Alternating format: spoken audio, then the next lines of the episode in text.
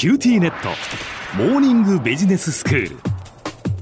今日の講師は九州大学ビジネススクールの広垣光則先生です。よろしくお願いします。よろしくお願いします。えー、広垣先生今日初登場でございますので簡単に自己紹介お願いできますか？はい、それでは自己紹介させていただきます。私はあの京都市の生まれで、同志社大学の商学部を卒業した後、神戸大学の大学院経営学研究科のあの博士課程を修了しまして、はい、博士の小学を取得しました。うんで、その後で、あの、釧路公立大学と愛媛大学の准教授を経て、今年から QBS に参りました。はい担当科目なんですが、QBS ではマーケティング戦略と、あの、英語科目の国際マーケティングを担当させていただいています。はあそうなんですねということはまあこれから広垣先生にはこのマーケティングのお話をしていただくということになりますけれども、えー先生今日はどんな内容でしょうか？あはい、今回の内容は、お客さんが商品を買うときにですね、あまり口にしないような本音っていうものをどうつかめばよいかというお話です。うん例えば、小浜さんがちょっとおしゃれなお店で気になった服を見つけたとしますね。はい色やデザインも一目惚れしてしまったとします。うんで、お店のスタッフさんも、この服とてもお似合いですよっていうふうに言ってくれたとします。ええその時、小浜さんはその服を買おうとすぐに決められますか？えー、どうでしょうね、まあ、やっぱりその値段を見たりとか他の服も試してみたいなとかやっぱじゃあすぐ買いますとはなかなかならないかなって思いますね。そうですね。うんあの、普通すぐに買おうっていうふうにはなかなか決められないですよえね。え値段もそうですし、あの、他の服も試してみたいとか、買うのにちょっと躊躇するような理由っていうのは、いろいろとありますよね。特に服ですとか、そういったあの身につけるものでよくあるのは、自分に似合うかどうかだとか、好きかどうかというだけではなくって、周りはどう思うだろうかっていう他人の視線といいますか、周りから見た評価を気にするっていうことを、まあ、これが非常に多いわけですね。例えば、ちょっと流行と外れたデザインだから浮いてしまわないかなとか、うん若作りしてるように思われないのかなとか、うんまあいろいろとあるわけですね。まあ確かに気になることはいろいろありますよね。はい。あの、こういったファッション以外にもですね、価値に関わる商品も、こういった他人の視線っていうのが気になってしまう商品の一つなんです。家事に関わる商品ですか？はい。これはあの、マーケティングではよく知られたお話なんですが、うんネスレのインスタントコーヒーのネスカフェがですね、発売当初はなかなか売れなかったっていうことがあったんですね。ところが、初めなかなかお客さんの本音っていうものがわからなかったんです。はい。お客さんに聞いても、インスタントコーヒーは普通のレギュラーコーヒーと比べて味があまり良くない。だから買わないっていうふうに答えるんですね。ええ。でも、レギュラーコーヒーとインスタントコーヒーをですね、わからないようにして飲んでもらうと、お客さんは味の違いっていうものをほとんど区別できなかったんです。まあそうですか。ということはこう味だと言ったのは本音ではなかったっていうことなんでしょうか？ですね。どうも、味が原因で売れないっていうわけではなさそうだ。うん。では、なぜ売れないのだろうか？なんとかそれを知ることができないかということで、ネスレがですね、ヘアっていうアメリカの学者さんにですね、なぜネスカフェを買わないのか、その理由を調べてほしいっていうふうに頼んだんですね。はい。でそこでヘアさんはちょっとした工夫をして、お客さんの本音を知ることに成功したんです。うん。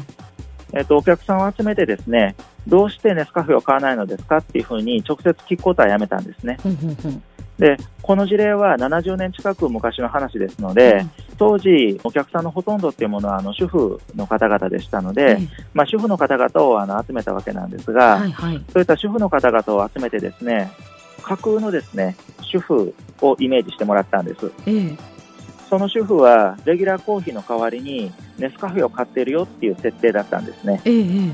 そこでお客さんに、この人はどんな感じの方だと思いますか？っていうふうに聞いえて、えインスタントコーヒーを買う主婦について、自由に語ってもらったんですね。はい。そうすると、この架空の主婦の方は、なんというか手抜きしてるんじゃないか、あんまりいい主婦じゃないような気がするっていうふうに答える人が多かったんですね。ええインスタントコーヒーっていうのはどうも手抜きだっていうようなイメージがあったということが分かったわけです。はあそうなんですね。で、それまでですと、あの、便利で手軽だっていうのが、ネスカフェのセールスポイントだったんですけれども、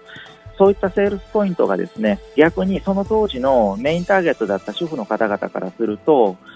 それを買ったら家族や周りの人から手抜きだと思われそうだなとか、あるいは周りからどう思われるかわからないから嫌だなっていうふうに、どうも考えてるらしいぞということが分かったわけです。なあなるほど、そこであのヘアさんのアドバイス通りにですね、ネスレはあの広告を改良したわけです。うんこれまではあの便利です、お得です、ゴミも出ませんよっていう風な手軽さとか便利さっていうのをアピールしてたわけですね。その代わりにですね、朝の忙しい時間にこのネスカフェを飲んで家族と素敵なひとときが過ごせるんですよ。つまりあの手抜きではないんですよというようなメッセージに変えたわけですね。うん、そうするとあの売り上げがあの急激に良くなったんです。で、この調査の仕方は、あの、専門的に言うと、投影法と言われるやり方なんですけれども、そのからこれを言うとですね、人はあまり知られたくない本音っていうのはなかなか言いにくいわけです。で、直接聞く代わりにですね、他人事のように聞いてみるというか、あたかも第三者に仮に託して聞いてみるとですね、人っていうのはついついあの本音を言いやすくなるっていう、まあそういったことなんですね。例えばですね、会社で新しいソフトを導入したとします。それで、あの、社員の方に導入した新しいソフトの使い勝手いかがですかっていうふうに聞いたとしますね。そういった場合ですね、もしそのソフトっていうのが使いにくくても、はっきりとはなかなか意見を言いにくいわけです。そんなこと言って、なんか生意気なやつだなっていうふうに思われたら嫌だなとか、反発買ったらまずいなとか、人っていうのはいろいろ考えますからね。ええところがですね、直接聞く代わりにですね、例えば新しいソフト、周りの評判どうですかっていうふうに聞かれるとですね、ちょっと使い勝手が悪いっていうような話をちらほらと聞きますねっていうふうに、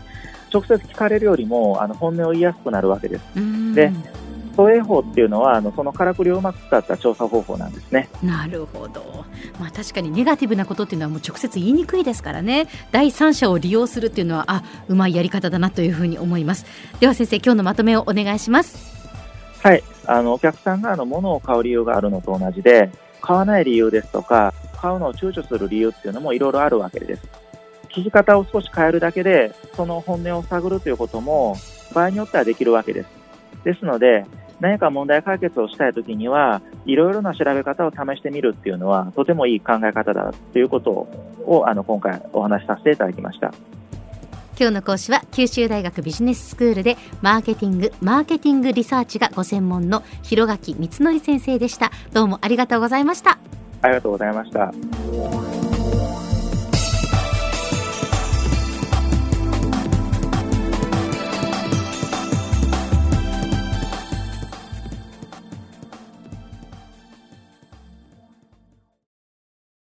キューティーネット。光、塾オンライン学習になってどう？いいよ塾までの移動時間はないし。でもパパ、送り迎えなくなったって寂しがってたわよ。それに BBIQ で授業の映像もスムーズだし。でもパパ寂しいって。じゃあ学校の送り迎えしてもらおう。それ甘えすぎ。オンライン学習を快適に。光はビビック